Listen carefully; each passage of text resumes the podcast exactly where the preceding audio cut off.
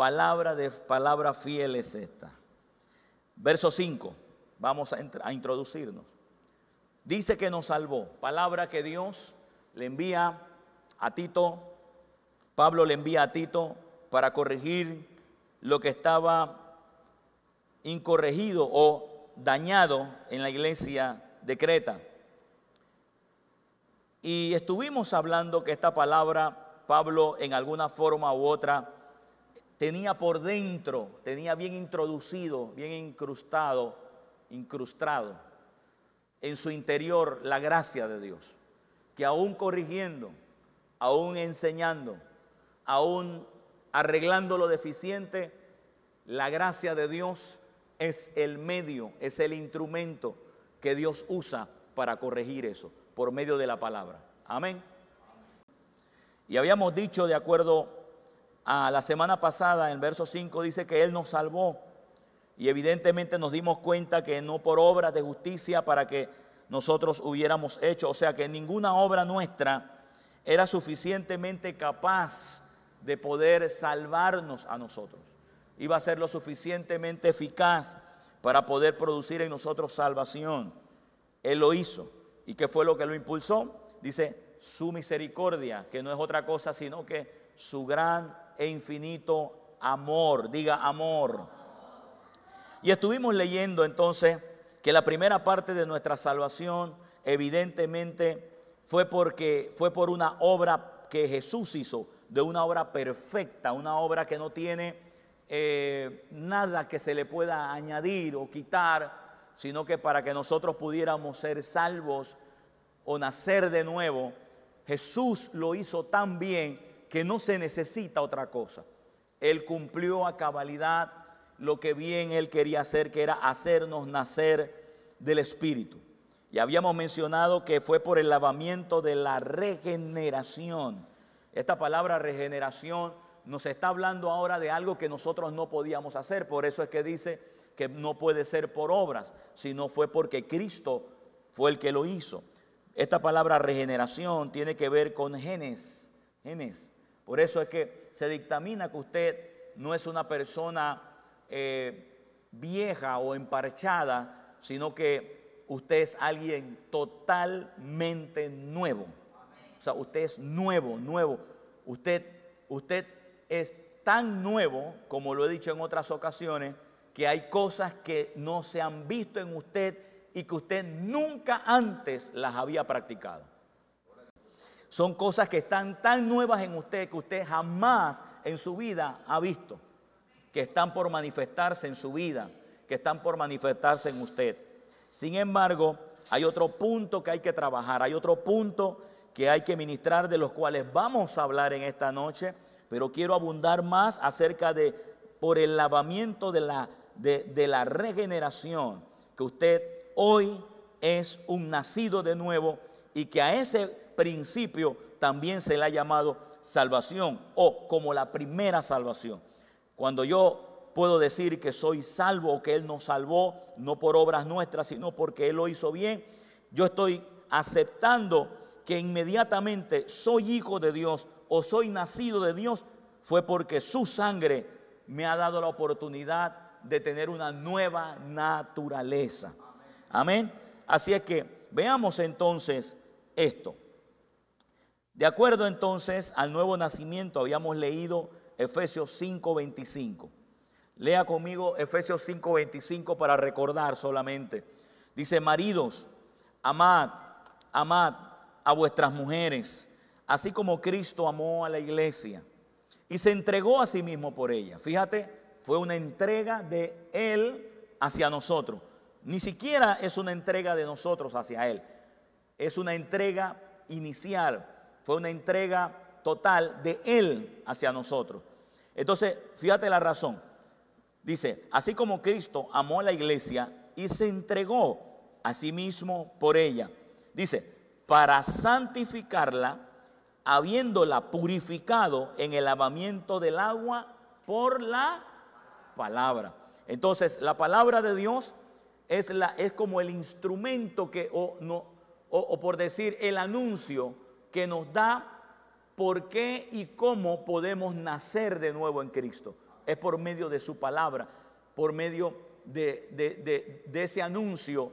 Claro, Cristo hizo una obra, pero esa obra ahora es anunciada a nosotros, es anunciada a usted, es anunciada a mi vida. Y nosotros lo que hacemos es creer en que ese sacrificio que Él hizo es suficiente para que usted y yo hoy podamos decir que hemos nacido de nuevo en el Señor. Y en ese punto yo le había recordado o le quiero recordar de que usted no es que está buscando santificarse, sino que usted como nació de nuevo en Cristo Jesús, ya usted está santificado, ya usted es justo, ya usted es santo, ya usted es todo lo bueno en Cristo, porque el que se une al Señor es un solo espíritu con Él. Así es que usted por dentro está tan blanco como la nieve. Amén. En su espíritu. Terminamos diciendo que esa era la razón por la cual alguien que recibe a Jesús de verdad con todo su corazón, y si lo recibe ahorita, y 30 segundos después parte de esta tierra, esa persona, si ha creído en la obra perfecta de Jesús, aunque no haya tenido la oportunidad de demostrar su, su arrepentimiento, ya esa persona ha sido justificada en su corazón. ¿Usted cree eso conmigo? Amén. Eso es importante, tener eso como fundamento. O sea, usted que sigue viviendo en esta tierra, usted que no ha decidido irse al cielo todavía, quiere decir que usted es un puro, es un santo, es alguien lavado, es alguien santificado, caminando en chilibre cada día. Amén. Ok, veamos esto. Dice, a fin, ahí da, a fin, ¿cuál es el fin de esa obra que Cristo hizo para con nosotros? De habernos dado el nuevo nacimiento, a fin, mira, de presentársela a sí mismo una iglesia como gloriosa. Hermano, ¿y cuántos de nosotros estamos imaginando una iglesia gloriosa? ¿Cuántos estamos, nos estamos imaginando que esta iglesia gloriosa es sin defecto? Escuche la pregunta. Nosotros nos estamos imaginando que esta iglesia gloriosa es sin defecto. ¿Y quiere que le diga algo? De acuerdo a la verdad de Dios, sin defecto es en el Espíritu. Pero en nuestras obras todavía vamos a seguir madurando hasta que Cristo venga por ella. Así es que si nosotros empezamos a vernos en la carne, nos vamos a encontrar descalificados como esa iglesia gloriosa. Escuche esto, si nos vemos en la carne, si nos vemos en la humanidad, si nos vemos en los recursos físicos, siempre vamos a ver que esta iglesia no es gloriosa. Pero si usted quiere verla como Cristo la ve, entonces véalo como Cristo lo ve, que es en el Espíritu, que es allá adentro donde usted vive, es adentro donde está el Señor, que es realmente gloriosa, que es una iglesia pujante, que es una iglesia llena de la gracia de Dios. Alguien dice aleluya. Por eso era que Pablo decía, a nadie ya conozco en la carne.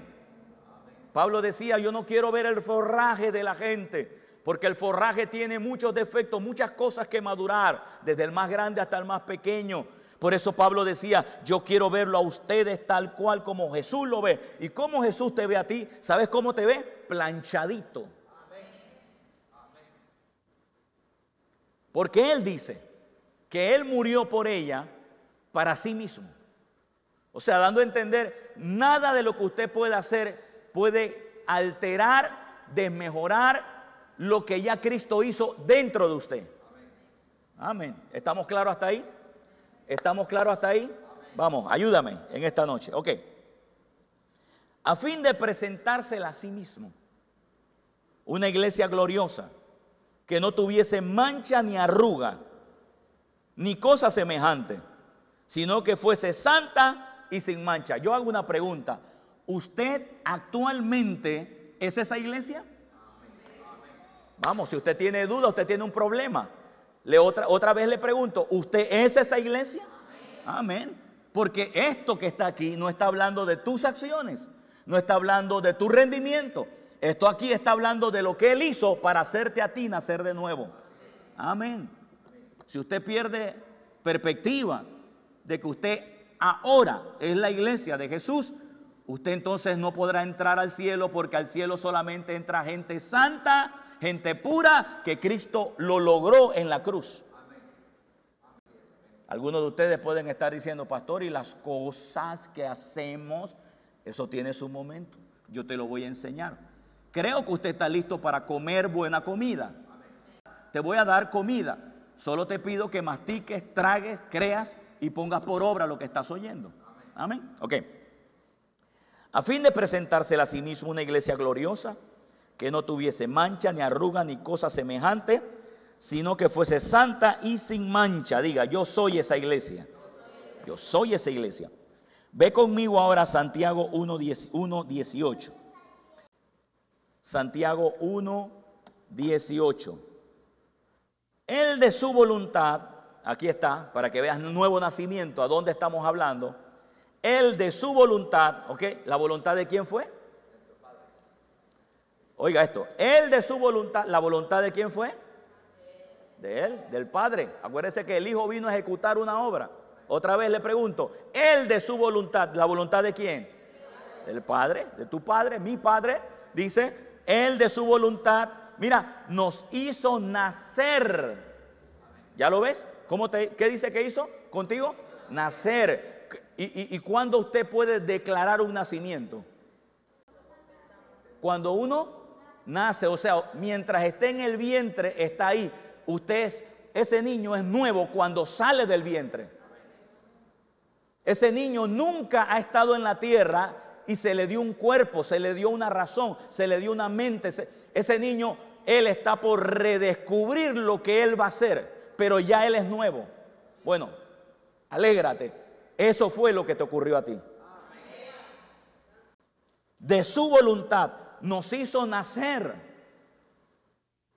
la gente piensa que, a usted lo emparcharon, que a usted lo están como, como que a usted lo están enmendando por pedazos. No, no, no, no, no. No confunda la renovación de su entendimiento con su nuevo nacimiento. Querido hermano, si Cristo viene ya, cuando digo ya es ahora, está en, en 30 segundos, si usted cree en el nuevo nacimiento por la obra de Cristo, usted se va conmigo volando hoy. Si usted no cree en eso, usted se queda. Y va a tener que mostrar ahora con sus obras que usted es digno de la salvación. La cual no te he preparado para eso. Diga amén. La cual no te he preparado para eso. Yo te he preparado y te estoy preparando junto con el Señor. Es para que tú te vayas en el primer vuelo. Él de su voluntad, dice la Biblia, que nos hizo nacer por la palabra de verdad. Y voy a decirle algo porque digo, en su momento todas estas cosas vamos a aclararlas un poco más. Cuando ahí dice por la palabra de la verdad, no se está refiriendo necesariamente a la palabra de Dios, ya que la palabra de Dios, cuando Cristo hizo la obra, solamente existía el antiguo pacto. Hoy tenemos dos pactos, tenemos un conjunto de libros que se refieren al antiguo pacto, nuevo pacto. Así es que cuando esto se escribe y dice, por la palabra de verdad, está diciendo no solo que es la palabra de Dios, que es la verdad, porque escuche esto, querido, la verdad, la verdad, dice la Biblia que fue la que brotó de la tierra. Dice que la verdad fue la que brotó de la tierra. Por favor, búsqueme ese verso. La verdad fue la que brotó de la tierra. Así que cuando aquí dice, que nos hizo nacer por la palabra de verdad, no está diciendo que es la palabra de Dios, porque en ese entonces palabra de Dios era Antiguo Testamento. ¿Qué quiere decir con palabra de verdad? La palabra de verdad es, como le dije, la verdad es la que dice sale de la tierra. ¿Lo tienen por allá? Dice la palabra de verdad. ¿Qué, ¿Cuál es la palabra? La que brotó de la tierra. La pregunta mía es, ¿quién brotó de la tierra al tercer día? ¿Quién brotó de la tierra al tercer día? El Padre dijo que Él sembró a su Hijo en la tierra para que pudiera salir con fruto. Yo más adelante le voy a hablar, le voy a, vamos a profundizar más en estas palabras, porque de acuerdo a lo que yo percibo de usted, todavía hay cosas que están en el detrás de las sombras. Mire, la verdad brotará de la tierra. ¿Usted cree que la verdad es un concepto? Si tú recuerdas que es una persona es porque lo he mencionado otras veces. Entonces no, no se vaya al concepto literario de las cosas. Recuerde que toda la escritura habla de Jesús. Salmo 85.1 dice, la verdad brotará de la tierra. Y acá, déjeme ese verso, y acá en Santiago 1.18 dice, Él de su voluntad nos hizo nacer por la palabra de verdad. Entonces, la pregunta es, ¿tú naciste por la palabra de Dios o naciste por la verdad, que es Cristo naciendo desde los infiernos, resucitándose al tercer día para que tú tengas vida eterna hoy? Esa es la verdad. Le acabo de dar un tremendo pedazo de carne aquí. Él de su voluntad nos hizo nacer por la palabra de verdad. Entonces la verdad dice que brotará de la tierra, no está hablando de la Biblia, está hablando de Jesús, porque la verdad es una persona, no es un concepto. Así que cuando usted vuelve a Santiago 1.18, dice Él, o sea, el Padre, de su voluntad, nos hizo nacer por la palabra de verdad. En primer lugar, usted tiene que entender que es por la vida de Jesús resucitando de entre los muertos. Y sí que hay validez en eso, porque dice la escritura, de acuerdo a lo que Pablo enseña, que si Cristo no resucitó, vana sería nuestra fe. ¿Ok? Entonces, vea lo que sigue diciendo. Mira esto. Y Él de su voluntad nos hizo nacer por la palabra de verdad, para que seamos, ¿cómo? Vamos, vamos, léelo conmigo, para que seamos... ¿Qué es primicia? A ver, ¿qué, ¿qué, te llega a la mente que es primicia? ¿Lo qué? Los primeros. Los primeros. Primicias, los primeros. Entonces significa de que así como Él nació, yo también nací. Usted también nació. No, no, hoy no voy a decir estas cosas. Será por otro día. Para que seamos primicias de sus criaturas. O sea, primicias. Por eso es que de modo que si alguno está en Cristo, nueva, nueva criatura es. Cuando habla de primicia es algo que nació. No sé por qué número van de nacidos de Dios, pero hay millones que vivimos en la tierra y otros que ya partieron. Pero a ellos se les llamó primicia, porque el primero que brotó de la tierra fue Jesús. Y con él, eh, oiga esto, y con él, puedo decirlo con propiedad, usted también, yo también. Porque he nacido de Dios. ¿Dónde está eso? En mi espíritu no en mi carne, no en mi pensamiento, no en mi alma, en mi espíritu. Soy nacido de Dios. Ahora, Primera de Pedro 1.23.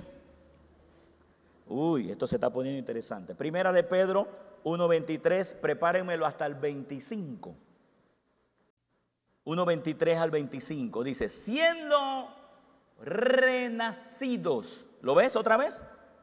Renacidos. ¿Cómo? ¿Cómo dice que es? Renacidos. Ok, mira, dice, renacidos. No de simiente. No de simiente. ¿Cómo? Ok, ¿alguien me dice qué significa la palabra simiente? ¿Cómo? Semilla. ¿Y de dónde, de dónde viene la palabra original de semilla? El lenguaje original, a ver, ¿alguien lo recuerda? ¿Cómo? Espermatos. Eso, espermatos, esperma, así como el esperma del hombre masculino. Pareciera como que es primera vez que yo enseño esto, hermano. ¿Cuántos aquí tienen más de dos años de estar conmigo? A ver, levánteme la mano, más de dos años. Entonces usted no debe estar sorprendido de lo que estamos hablando. Siendo renacidos, no de simiente corruptible, o sea, no de una semilla, no de un espermatos, no de un esperma espiritual corrupto, la Biblia dice que el que hace, Jesús le dijo, Jesús le dijo a los fariseos, vosotros me quieren matar a mí, por eso están haciendo las obras de vuestro padre el diablo. Quiere decir que nosotros habíamos nacido de la muerte, del pecado, de la maldad. Por eso legalmente el Padre nuestro en esa vida era el diablo. Usted había nacido para el pecado, aunque era muerto a través del pecado. Me di a explicar eso. Pero dice la Biblia que ahora ocurrió en usted un nuevo nacimiento. Y dice la Escritura que usted, siendo renacido, no de simiente corruptible, o sea, que ahora lo que está diciendo es que de donde usted viene o los genes que usted tiene ahora, no tiene en lo absoluto nada de corrupción. Diga aleluya. Uy, hermano, y déjese de estar mirando en la carne. Déjese de estar mirando en los pensamientos. Déjese de estar mirando en las acciones. Dice la Biblia que usted no tiene nada de corrupción. Dice la Biblia, no dice el pastor. No dice su mente, no dice su logismo. Dice la palabra de Dios. A la cual usted le debe creer. Si usted es creyente, debe creerle a eso. Mira lo que dice aquí, siendo renacidos no de simiente corruptible, sino de qué? Sino de incorruptible, o sea, sino de una simiente, un espermatos, un gen incorruptible. Por eso es que usted, usted debe verse 100% hijo de Dios. Hijo de Dios. Mira, si no, incorruptible, dice, por la palabra de Dios, que vive y permanece para siempre. ¿Cuántos sabemos que esto que llaman palabra de Dios también alude a Cristo? Porque Cristo fue el verbo, el verbo que se hizo carne. O sea, no hay ninguna interferencia entre usted aceptar que Cristo en el nuevo nacimiento fue el que lo hizo y no tiene que ver necesariamente con lo que es palabra de Dios como ahora lo estudiamos. Porque eso tiene otra ocupación para otra área de nuestra vida. En el nuevo nacimiento, escúcheme, la palabra de Dios es lo que te produce a ti la información espiritual de lo que realmente a ti te ocurrió. ¿Lo ves? Ok sino de, de simiente incorruptible por la palabra de Dios que vive y permanece para siempre. Porque, escucha esto, porque toda carne es como hierba. Y ahí donde yo digo, gracias a Dios que yo no soy carne. Por eso yo le digo a usted, no se vea como una bolita de carne con sangre en el cuerpo. Usted no es eso. Valórelo, cuídelo, como se lo he enseñado, el valor que tiene el cuerpo ahora en este nuevo nacimiento. Pero no se vea solo en la carne, porque usted fue nacido es en el espíritu. Es ahí donde usted tiene su verdadera identidad, diga identidad. Su huella digital del cielo no son las huellas de la carne, usted tiene otra. Mire esto por la palabra de Dios que vive y permanece para siempre, porque toda carne es como hierba. Toda carne es como hierba. Y no dice nada más la carne de los que pecan, toda, aún la suya, la que usted tanto cuida también a veces. Toda, dice, toda carne es como hierba. Ahora le hago una pregunta a ver si usted tiene revelación y creo que sí. ¿Qué pasa con la hierba? A ver. ¿Cuál es el procedimiento de la hierba? A ver. ¿A qué se parece esa teoría? ¿Sabe a cuál se parece? A la que le dijeron a usted en la escuela. Y le dijeron que es la suya. El hombre nace, crece, se desarrolla y luego, dice, se reproduce y luego muere. Bueno, que muera el diablo, yo no. Usted tampoco. Nosotros nacemos, crecemos, nos desarrollamos y vivimos eternamente. Amén. Yo le invito a mudarse al mundo del Espíritu. Vea lo que sigue diciendo aquí. Toda carne es como hierba. Y aquí viene, y toda gloria del hombre como flor de la hierba. O sea, todo lo que usted pueda hacer, todo lo que usted pueda deslumbrar en su humanidad en esta tierra es como, dice, es como flor de la hierba. Y usted sabe lo que ocurre con la flor. ¿Mm? A veces hemos regalado rosas hasta en el Día de las Madres, la hemos metido en el congelador y han durado nada más que un poco de días. Sáquela de ahí para que usted vea lo que va a pasar. Otros le meten aspirina y aspirina y ya se comprobó que, la, que con aspirina ya no va a durar eternamente. Bueno, por eso a usted le conviene y a mí no solamente darnos cuenta que somos carne, nosotros somos gente espiritual. Alguien dice aleluya. Dele un fuerte aplauso al Señor en esta noche. Mira lo que dice ahora. ¿Por qué yo no quiero solamente sujetarme a verme en la carne o en mis acciones? Porque la carne, perdón, porque la hierba se seca. Porque la hierba se seca. O sea, la carne, la gloria del hombre. ¿ah? Dice, porque la hierba se seca y la flor se cae. Mas la palabra del Señor, mas la palabra del Señor permanece para siempre. Y esta es la palabra, y dice, y esta es la palabra que por el Evangelio os ha sido, ¿qué? Anunciado. ¿Ves? que fue un anuncio, pero lo que trajo ese anuncio fue el resultado de mi nuevo nacimiento. Entonces, como la verdad que brotó de la tierra permanece para siempre, entonces yo también tengo la capacidad de permanecer para siempre con el Señor. Amén. Amén. Siempre he mencionado y he dicho frases tan controversiales como que usted es inmortal que usted es inmortal, que usted tiene una vida eterna. Usted tiene eternidad, no, no mañana, no cuando llegue al cielo, sino desde ahora. Usted y yo tenemos eternidad. Ahora, vuelva conmigo a Tito, capítulo 3, verso 5. Y leemos, nos salvó, no por obras de justicia para que nosotros hubiese, hubiésemos hecho sino por su misericordia. Y aquí está el punto que estamos leyendo.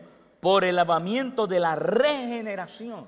O sea, esta palabra regeneración versus, eh, perdón, la palabra regeneración más los versos que hemos leído, deben darle testimonio a su corazón, deben darle testimonio a su alma, a su ser, de que usted realmente no es alguien que está siendo remendado, sino que usted ya es un nacido de Dios. Amén. Usted es un nacido de Dios. Usted es un santo, usted es un puro, usted está sin mancha, usted está sin arrugas. Amén. O sea, si Cristo viene ahora, usted, usted está listo para irse. Amén. De acuerdo a lo que esta palabra nos dice. ¿Qué hacemos nosotros? Creerlo. Ahora, viene una segunda faceta, que es donde viene ahora la otra parte, que sí es donde hay una transformación. Es donde viene ahora un trabajo que ya no es en el espíritu, sino que es un trabajo que ahora hay que hacerlo en nuestra alma, en nuestros pensamientos, para que nuestras acciones se vayan poniendo acorde a esa vida espiritual que ya está en nosotros. Dice que Él nos salvó, dice, por su amor, no por obras que, nosotros hayamos hecho, y que esa salvación produjo en nosotros, la que Él hizo, una regeneración, o sea, nacer de nuevo. Pero también, acuérdese, también, ahora, seguimos siendo salvos por la renovación en el Espíritu Santo. ¿Alguien entendió lo que dije, seguimos siendo salvos? ¿Alguien entendió lo que dije, seguimos siendo salvos? A ver, Ana, ¿por qué, por qué crees que seguimos siendo salvos? A ver, alguien que me dijo amén, ¿por, ¿por qué usted cree que tenemos que seguir siendo salvos ahora? Sí, pero dice que ahora hay otra parte que tenemos que seguir siendo salvos por el Espíritu. Ahora dice renovación. ¿Cómo? Porque ahora, te, escúcheme, hija, escuche bien, ¿ah? esto le va a salvar la vida a usted y a cualquiera que lo entiende. Porque ahora de aquí en adelante tenemos que renovar nuestro entendimiento por medio del Espíritu de Dios añadido a la palabra que me va a traer la acción, la cultura, la vida del hombre espiritual que ya fue salvo. Y ahora nuestra mente cada día está siendo salvada de obras muertas para traer la vida de Dios. O sea, cada vez que usted tiene una renovación en su mente, usted, está, usted fue salvo de algo que iba a ser mal. ¿Está claro? Ok, voy a entrar ahora. Eh, dije, está claro, hija, lo, lo, comprendió. A ver, ¿por qué, tiene, ¿por qué eres salva en la renovación continua?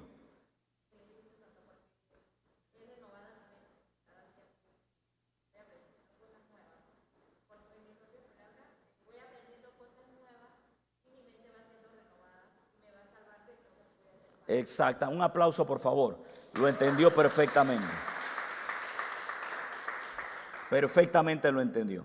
Así es que en mi espíritu ya yo soy salvo de ir al infierno de, y estoy salvo para ir al cielo. Pero ahora, cada día, la regeneración, perdón, la renovación en el Espíritu Santo sobre mi alma me está produciendo una salvación diaria, continua, porque estoy dejando de vivir en mi alma para vivir por el Espíritu. ¿Está claro hasta ahí? Ada, por favor, ¿lo viste? Hija, ¿usted lo vio? Sí, allá. Evelio, acá. Hija, ¿usted lo vio? Por acá, ¿usted? ¿Usted lo vio? ¿Lo entendió?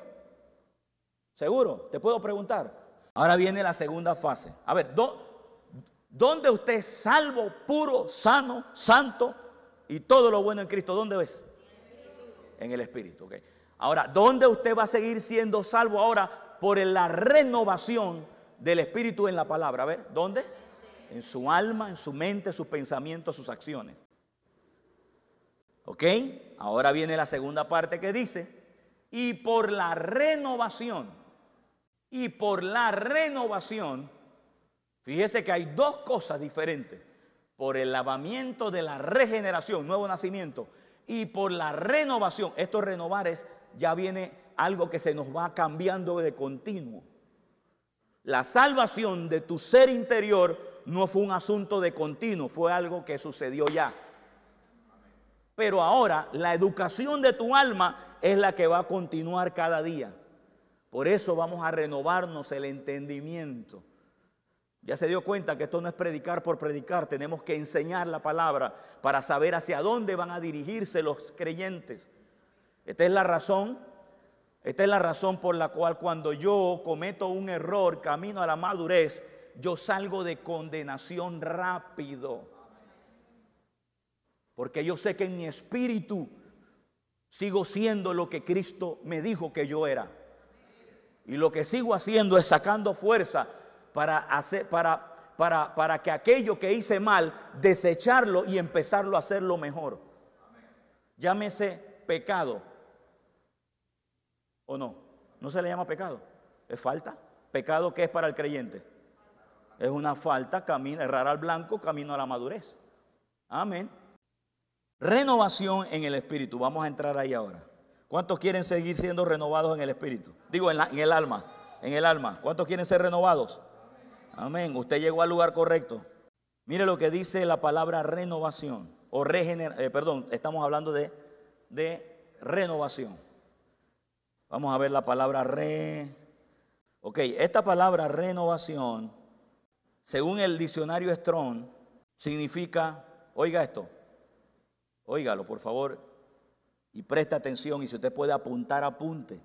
Si usted logra tener estas verdades, hermano, usted no va a estar patinando a la medida que usted va a enseñar a otros o para usted mismo.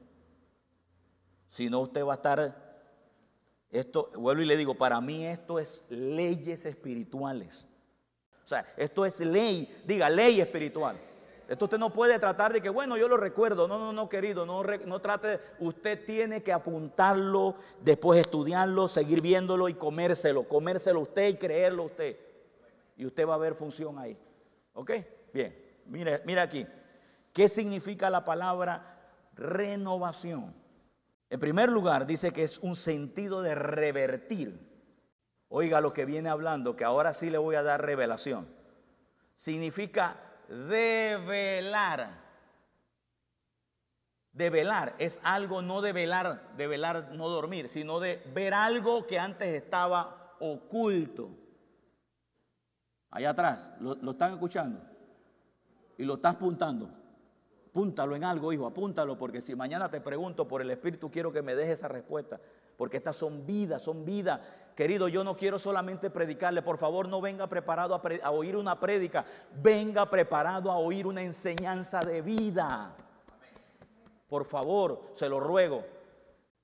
Develar significa esta palabra, renovación, significa, escúcheme esto, descorrer algo.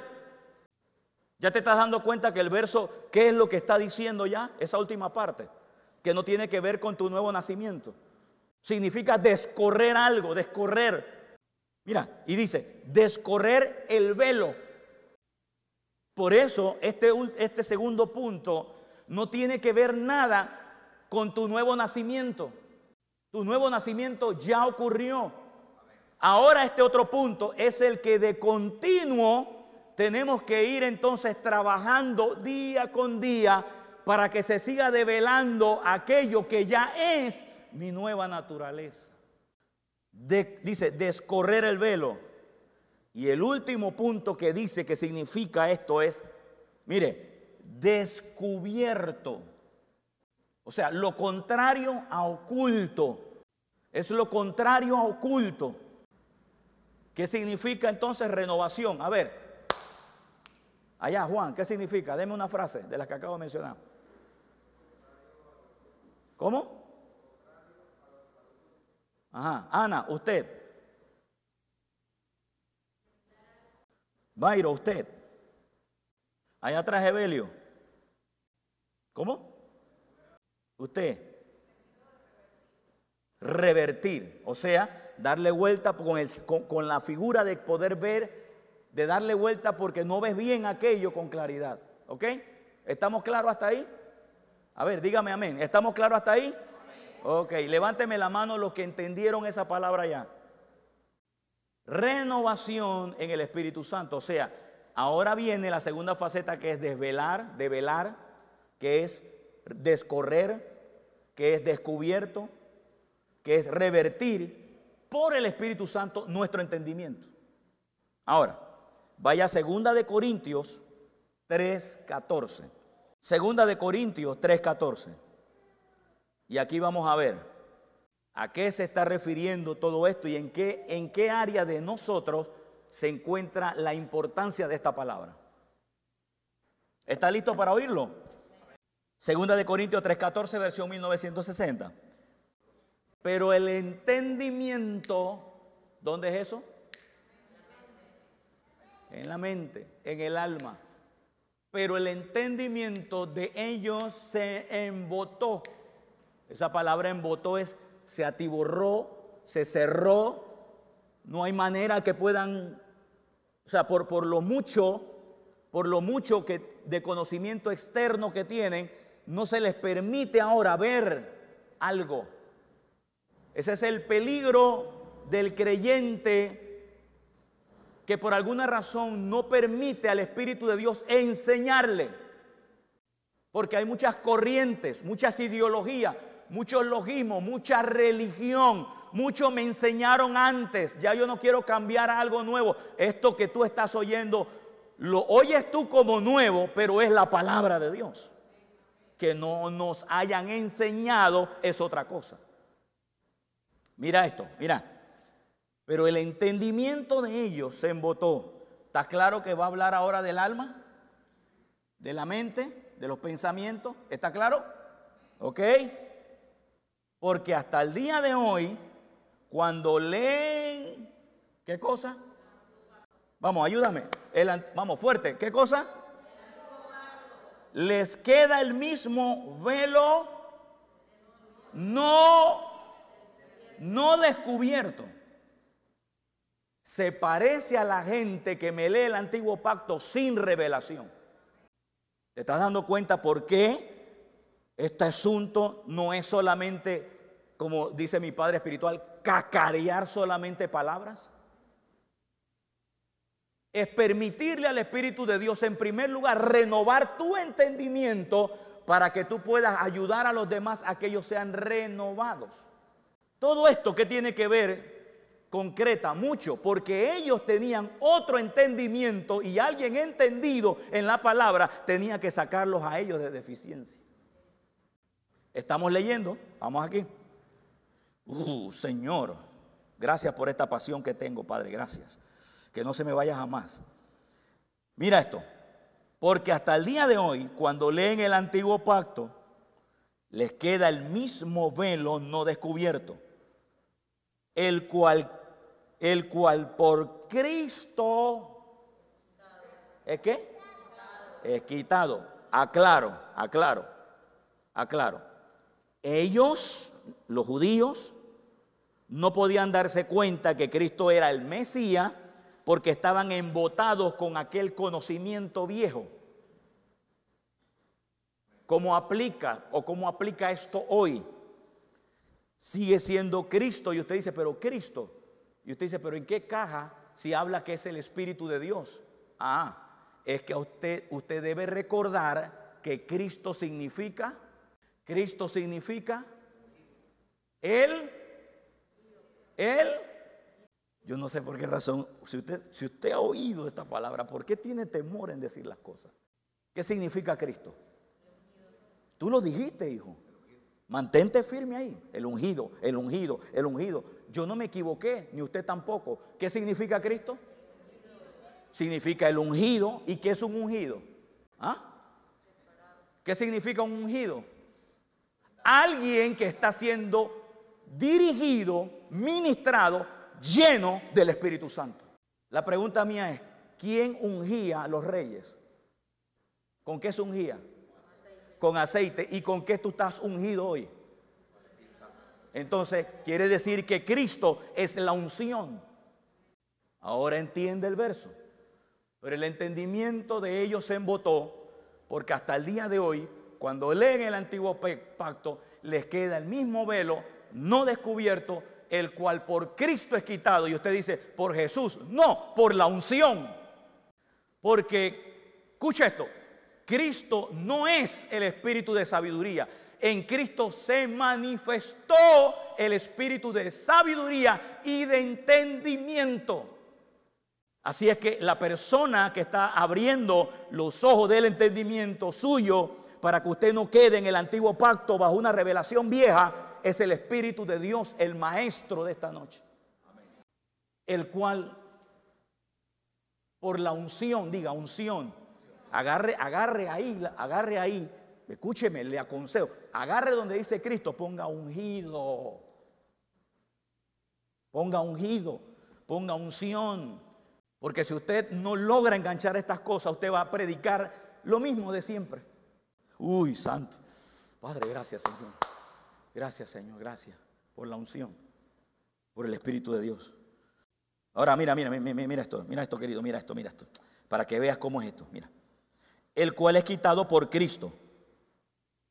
O sea, la unción es quitada. ¿qué, te quita a ti? ¿Qué te, va a ayudar a ti a tener una, una renovación del entendimiento? ¿Quién te va a ayudar a ti?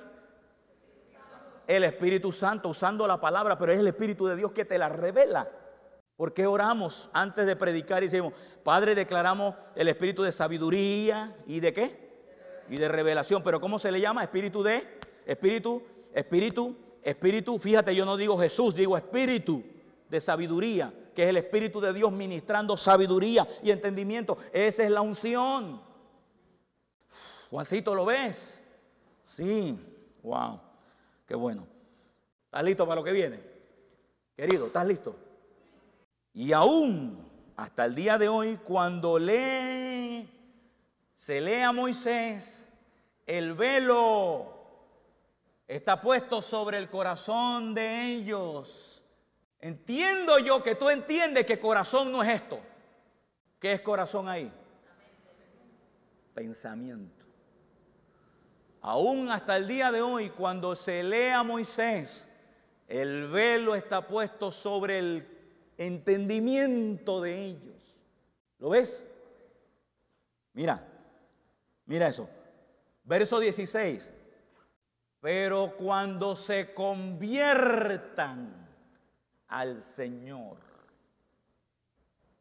Y usted dice, ay, es la conversión. O sea, cuando ven, no, no, no, no, no, no, no, no, no. Porque ahí no está hablando del no nacimiento, está hablando del entendimiento. Cuando ahí dice se conviertan, ¿qué es convertirse? A ver. ¿Perdón? Es una transformación. Es, escúcheme esto, lo que es convertirse. Convertirse es que yo camino hacia allá y me di cuenta que allá no es el camino y hago esto, ¿eh? ¿Lo ves?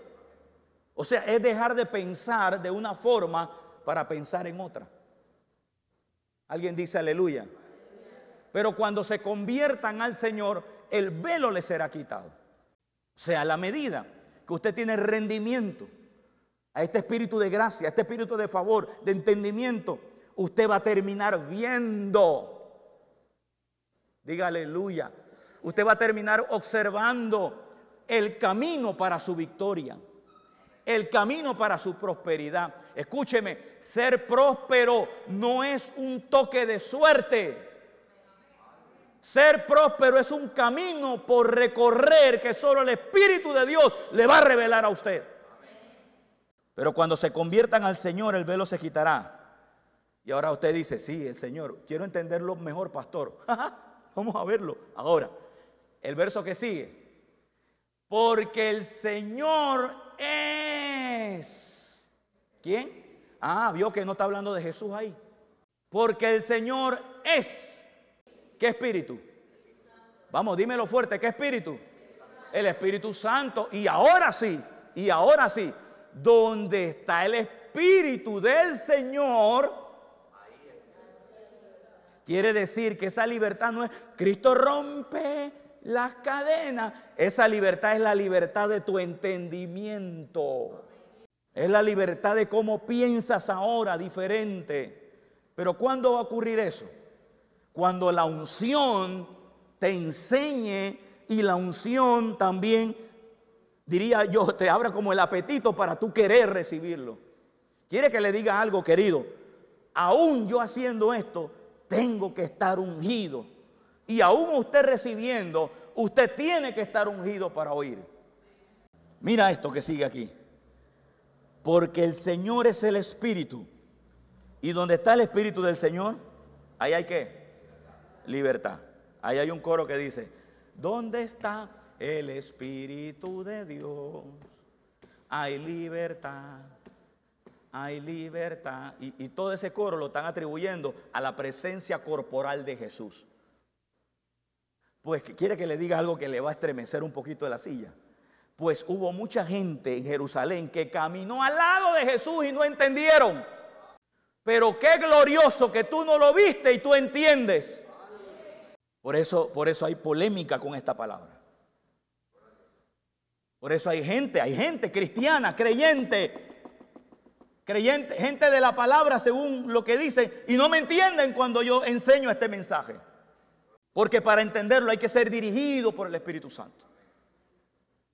Por eso entonces nos, llega a nosotros la realidad de que con esto, ¿cómo es que nos vamos a quedar en el mismo lugar? Yo rehuso a quedarme en el mismo lugar con esta palabra. Yo rehuso que cada año me pase lo mismo con esta palabra. Algo nuevo tiene que ir sucediendo en nosotros. Porque, donde, porque el Señor es el Espíritu. Y donde está el Espíritu del Señor, allí hay libertad. Pero no es el Señor en sí mismo trayendo salvación. Aquí está hablando de renovación, de entendimiento. Verso 18. Por tanto, o sea, como dicen, el cierre, para que vean que no estamos alterando esto, porque ahí no se habla de salvación, de la, salvación del Espíritu, salvación de tu entendimiento. Día con día, una renovación en ti. Lo que no entendiste hoy, mañana lo entiendes. Lo que no entendiste pasado, mañana lo vas a entender pasado. Di aleluya. Ajá. Lo que no entendiste ayer, hoy lo entiendes. Amén. Lo que, no se, lo que no se te ha revelado para tu camino, tu destino, ya se empieza a abrir. Porque el espíritu de, de revelación está en ti. Mira, por tanto, nosotros todos, di aleluya. Mira, Escúchame lo que dice. De acuerdo a la palabra, esto está expuesto para todos. Mira, por tanto, nosotros todos, mirando, ¿cómo? No, no, no, no. Vamos, otra vez. ¿Cómo? ¿Cómo? Mirando. Otra vez dilo. ¿Cómo? Mirando. Y la pregunta mía es, ¿los ojos para qué son? Y una persona que no ve, ¿le va bien? Le es difícil.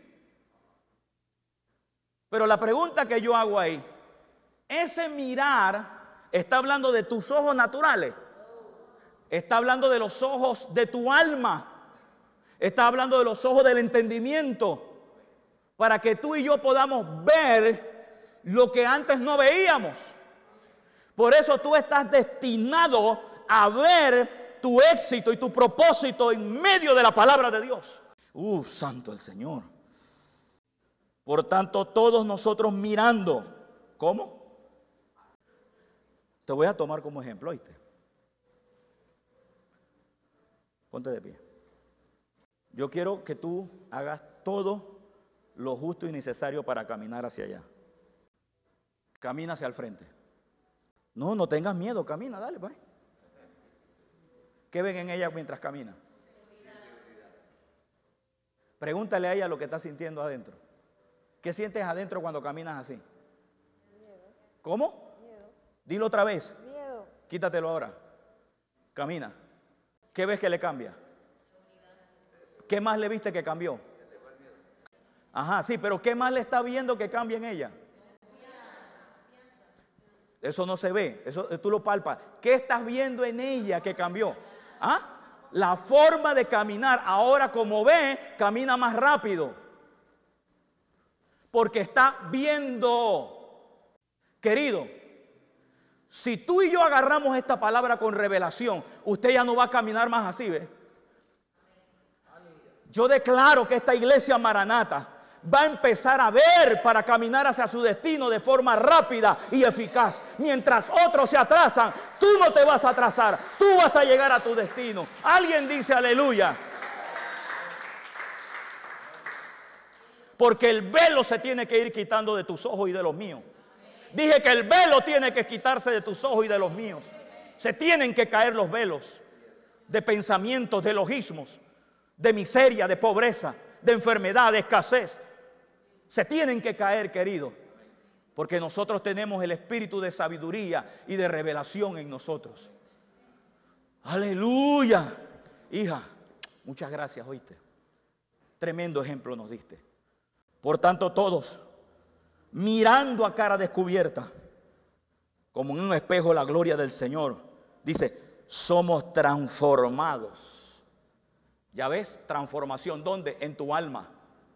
¿Por qué? Porque en tu espíritu tú estás viendo. El problema es en el entendimiento. Cuando ese velo es quitado, todo lo que hay dentro de ti se puede manifestar sobre ti. Somos transformados de gloria en gloria en la misma imagen y sella la palabra y dice, como por el Espíritu del Señor.